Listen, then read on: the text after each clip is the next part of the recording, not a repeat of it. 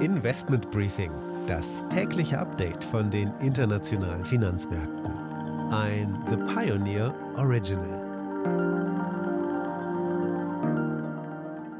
Einen schönen guten Morgen. Heute bin ich in Berlin, wo ich auch interessante Gesprächspartner treffen werde. Mein Name ist Annette Weißbach und ich bringe Ihnen ein morgendliches Update zu den Märkten. Die Stimmung ist weiterhin gemischt. Die Märkte sind sich noch nicht ganz sicher, was sie wohl mit den Zinserhöhungen machen werden, die 2022 ins Haus stehen, vor allem in den USA. Und angesichts der neuen Corona-Welle in Europa trifft es auch den ein oder anderen Investor ein bisschen auf dem falschen Fuß. Auf der anderen Seite sind die Konjunkturdaten weiterhin gut. Damit der Blick auf die heutigen Themen. Die Rentenmärkte sind in Aufruhr, denn die Zinserhöhungsspekulationen haben wieder Fahrt aufgenommen. Die Finanzinvestoren Centerbridge und Advent machen ein Übernahmeangebot für die Wiesbadener Hypothekenbank Areal. Die Aktie legt deutlich zu. Und die Deutsche Telekom einigt sich mit 16.000 Anlegern. Der Rechtsstreit hat sich über 20 Jahre hingezogen. Zum Börsenstart der Aktie hatte die Telekom den damals bekannten Schauspieler Manfred Krug als Testimonial gewonnen. Die Vorteile für Privatanleger gibt es nun mal nicht ewig. Sie könnten mir ja auch mal was nachmachen. Ich war zum Beispiel gestern in der Bank. Und wenn Sie nun morgen hingehen würden, das wäre doch, ja, meine Kollegin Anne schaut auf die Ölreserven in den USA, werden die nämlich angezapft und sie schaut auch auf die Best Buy-Zahlen. Die Aktie des Tages ist E.ON. Gestern haben wir ja gerade über die hohe Inflation in Deutschland und auch die Bundesbankprognose für den November gesprochen, Stichwort 6 Prozent, und dass die EZB sich dennoch nicht zu bewegen scheint. Aber jetzt scheint da ein bisschen Bewegung reinzukommen, zumindest wenn man sich das jüngste Interview von Isabel Schnabel, der Deutschen im EZB-Rat, mit der Nachrichtenagentur Bloomberg anschaut. In dem Gespräch hat sie nämlich ganz klar gesagt, sie sieht das Risiko von hoher Inflation für Menschen, die nicht so nah an einer Zentralbank dran sind, hört sich das nicht so spektakulär an. Aber man muss wissen, dass Zentralbanker jedes Wort auf die Goldwaage legen und genauso tun das auch die Märkte. Und diese Aussage von Isabel Schnabel hat deutlich zu Marktreaktionen geführt. Denn bislang hat die EZB immer betont, dass die Inflation temporärer Natur sei. Die Anleihemärkte haben sofort reagiert. Vor allem die Renditen der Peripherie, also Italien, Spanien, Portugal, sind deutlich angesprungen. Der Markt geht jetzt von einer ersten Zinserhöhung in Europa, in der Eurozone im Dezember 2022 aus. Das scheint zwar immer noch sehr weit entfernt, aber es zeigt trotzdem, dass die Zentralbank oder die Markterwartungen sich deutlich bewegen. Vor ein paar Wochen war nämlich die Erwartung, dass 2025 die erste Zinserhöhung stattfindet stattfindet. Kurzfristig wird man nun erstmal auf die EZB-Sitzung im Dezember schauen.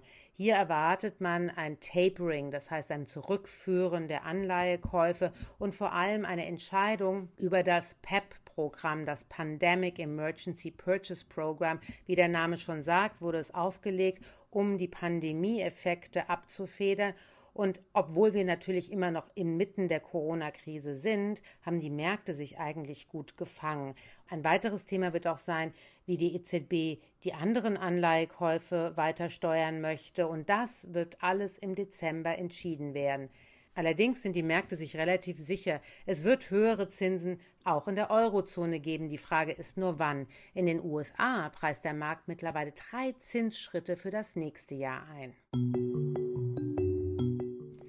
Bankentitel, Bankenaktien werden tendenziell interessanter, wenn die Zinsen steigen, denn durch die sogenannte Fristentransformation verdienen Banken Geld. Und wenn es keine Zinsen gibt, kann man auch nichts transformieren und damit fällt diese Gewinnmöglichkeit aus.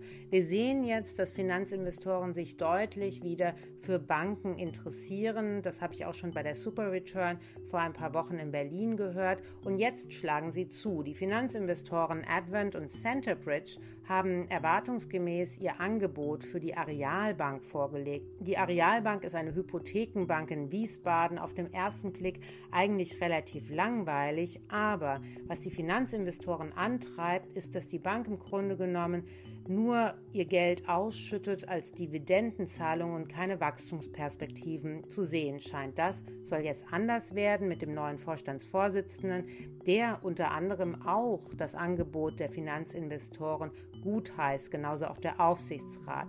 Die Finanzinvestoren wollen für den Finanzierer 29 Euro je Aktien bar zahlen. Das bedeutet dann ein Gesamtvolumen von 1,7 Milliarden Euro. Natürlich machen das Finanzinvestoren nur, wenn sie eine ja, Vision haben, wie man so ein Unternehmen auch wachsen lassen kann, denn sie wollen es natürlich irgendwann auch wieder verkaufen. Unter anderem streichen sie die Sonderdividende und das könnte manche Investoren doch auf dem falschen Fuß erwischen. Bei der Telekom gibt es eine historische Einigung. Eine Nachricht gestern auch im Hessischen Rundfunk, hier im Bericht von Ursula Mayer. Das Oberlandesgericht Frankfurt sprach sich im Rechtsstreit um den dritten Börsengang des Bonner Konzerns für einen Vergleich aus, den das Unternehmen mit den Anwälten von tausenden geschädigten Kleinaktionären erarbeitet hatte. Der zuständige Richter sagte, man lege allen Beteiligten nahe, diesen Vergleich abzuschließen. Bis Mitte des nächsten Jahres sollen die über 16.000 Kläger nun ein entsprechendes Angebot von der Telekom erhalten. Nach fast 20 Jahren nähert sich die Deutsche Telekom im Rechtsstreit um ihren dritten Börsengang einer Lösung mit den Klägern an. Das Oberlandesgericht Frankfurt am Main stimmte gestern dem Vorschlag für einen Vergleich zu. Auf den DAX-Konzern könnten damit Ausgaben in dreistelliger Millionenhöhe zukommen. Im Grunde genommen ging es darum, dass die Deutsche Telekom 1996 an die Börse gegangen ist. Dann gab es eine große Nachfrage, 1999 eine zweite und 2000 eine dritte Aktienplatzierung. Bei diesem Rechtsstreit geht es um die dritte Aktienplatzierung. Damals ist das Papier im Juni 2000 zu einem Startkurs von 66,50 Euro an den Markt gekommen. Das Rekordhoch war schon längst vorbei, aber nach der dritten Platzierung stürzte die T-Aktie immer weiter ab und rutschte unter die Marke von 10 Euro. Und dann haben rund 16.000 Kleinaktionäre sich damals getäuscht gefühlt und seit 2001 beim Landgericht Frankfurt Klagen eingereicht. Und jetzt hat man nach 20 Jahren endlich eine Einigung gefunden.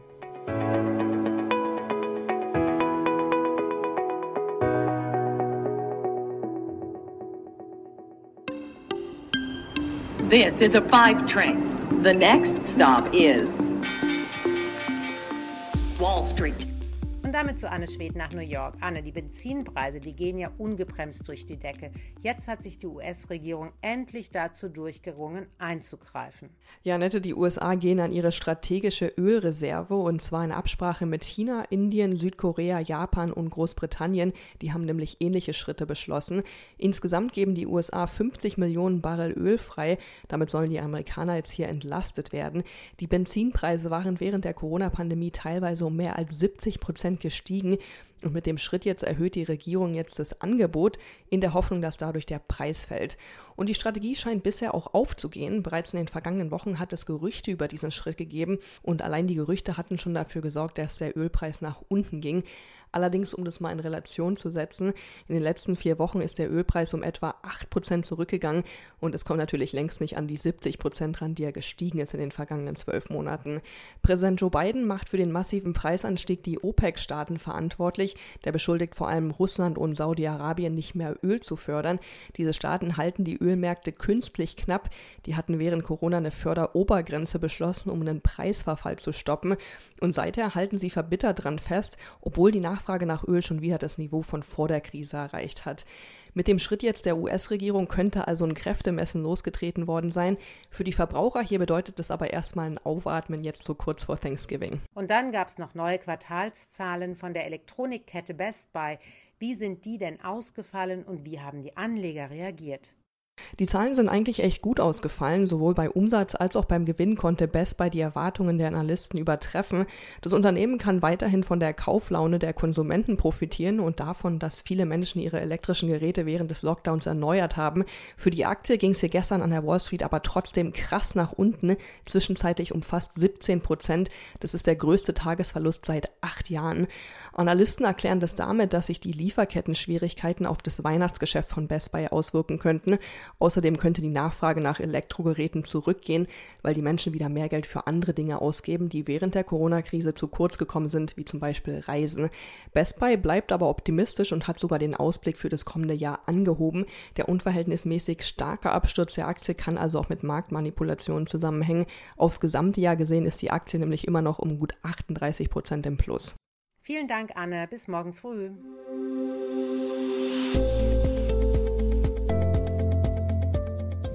Unsere Aktie des Tages ist diesmal E.ON. Denn der neue E.ON-Chef Leonhard Birnbaum hat große Pläne. In den kommenden fünf Jahren will der Energiekonzern 27 Milliarden Euro investieren. Das meiste Geld soll in den Ausbau der Energienetze fließen. Erst letzte Woche hatten wir ja von RWE auch einen großen Investitionsplan gehört. Der kam allerdings ganz gut bei den Märkten an. Bei E.ON ist es anscheinend eher enttäuschend, denn die Aktie hat gestern mit einem Minus von knapp 5% geschlossen. Der Energiekonzern will Milliarden investieren, um das Wachstum und die Digitalisierung seines Geschäfts zu beschleunigen. Bis 2026 sollen insgesamt rund 27 Milliarden Euro in das Kerngeschäft investiert werden. Ein Großteil der Summe soll in den Ausbau der Energienetze und damit in die Energiewende fließen. Das kam an der Börse nicht gut an. Die Aktie hat fast 5% verloren in Reaktion auf die Nachricht. Investoren sagen, dass es alles in allem erwartet war und nicht besonders ambitioniert und auch die Gewinnziele seien keine Überraschung gewesen. Die Analysten, die mögen den Konzern allerdings 24 Raten zum Kaufen, vier zum Halten und nur einer zum Verkaufen. Investment Briefing, das tägliche Update von den internationalen Finanzmärkten heute. Ich hoffe, Sie sind auch morgen wieder mit dabei. Dann schauen wir unter anderem auf die Türkei und aber auch auf das Thema Wasserstoff als Investition. Wir nehmen gerne Ihre Fragen und Vorschläge auf. Schicken Sie einfach eine E-Mail oder Sprachnachricht an finanzmarkt.mediapioneer.com. Damit wünsche ich Ihnen einen schönen Tag heute und hoffentlich bis morgen.